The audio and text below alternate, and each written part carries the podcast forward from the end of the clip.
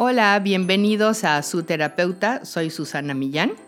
Hemos estado hablando del tema de felicidad, van a ser varios capítulos, no son muchos, pero ya vamos con dos, vamos por el tercero. Quiero dar las gracias antes de entrar con el tema a las personas que se tomaron el tiempo y la molestia y todo de mandarme sus comentarios sobre los podcasts anterior. Estoy haciendo ya ejercicios con la boca y demás para mejorar mi, dicción y, la, la puntuación y todo lo demás. Gracias. Bueno, el tema de hoy es haz lo que puedas con lo que sí tienes y con la circunstancia en la que te encuentres actualmente. A ver, hazte lo que puedas con lo que sí tienes. Voy a empezar con la explicación que una persona me dio sobre su concepto de felicidad. Decía que era como si fuera un cuadro y hay una gotita que se está moviendo adelante de ti a una esquina. Entonces esa es la felicidad. Entonces tú vas caminando hacia esa esquina, pero cuando llegas a la esquina, brinca otra, a otro lugar y otra vez tienes que ir por ella. Eso es precisamente de lo que se trata este capítulo. Eso no hay que hacer. La felicidad se vive en este momento. Es importante que aprendas a adaptarte, ya vimos, adaptarte a la circunstancia y que aprendas el aquí y ahora y entonces que aprendas a que como estás en este momento estés bien. Ya sé que algunos dirán, ¿y qué? No hay aspiraciones, ¿y qué pasa con el futuro? Y si no prevé, eso también hay que hacerlo. Pero el que estés previendo, el que estés eh, teniendo un proyecto, no te evita que estés el día de hoy bien. Y esa es la intención, que hoy, hoy por hoy, estés bien con lo que estés haciendo. Y la otra es que te estés en la situación como estés. O sea, yo oigo muchísimo y ya nada más que me case, en los niños ya nada más que tenga la máquina nueva electrónica, el Xbox o el celular en los adolescentes, ya voy a ser feliz. Cuando tenga el celular va a querer otra cosa. Si están eso así de ir por la gotita, quiere decir que cuando lleguen ahí no la van a tomar, van a ir por la siguiente gotita de agua que brinca a la siguiente esquina.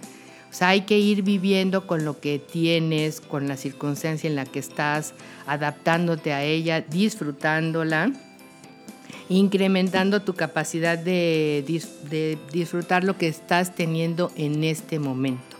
¿Y cómo le hacemos con los niños para esto? Es, es bueno, ¿verdad? Con los pacientes.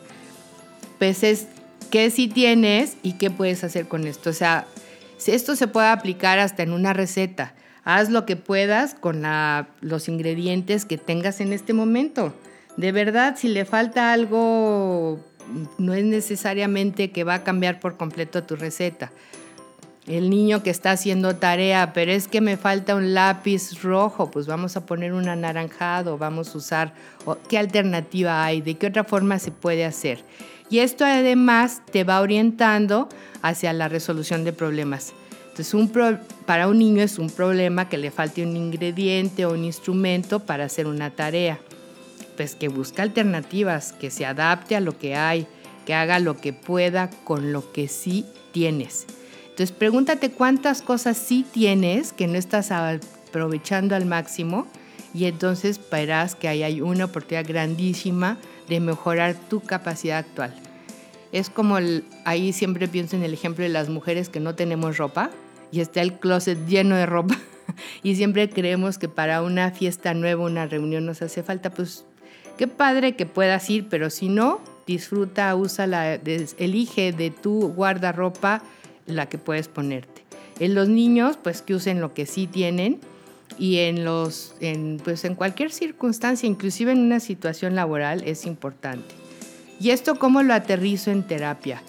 Pues hay que estar observando todo esto. O sea, si el niño se atora en la parte de, si no tengo la pluma correcta, no lo voy a hacer. Entonces hay que ayudarle a poner ejemplos en su cabeza de opciones. De los adolescentes igual, los adolescentes se atoran muchísimo en este tema, no quieren el cuerpo tal, la chica tal, este pues el celular de última generación, porque es como ellos tienen su sistema de, pertenencias, de pertenencia al grupo.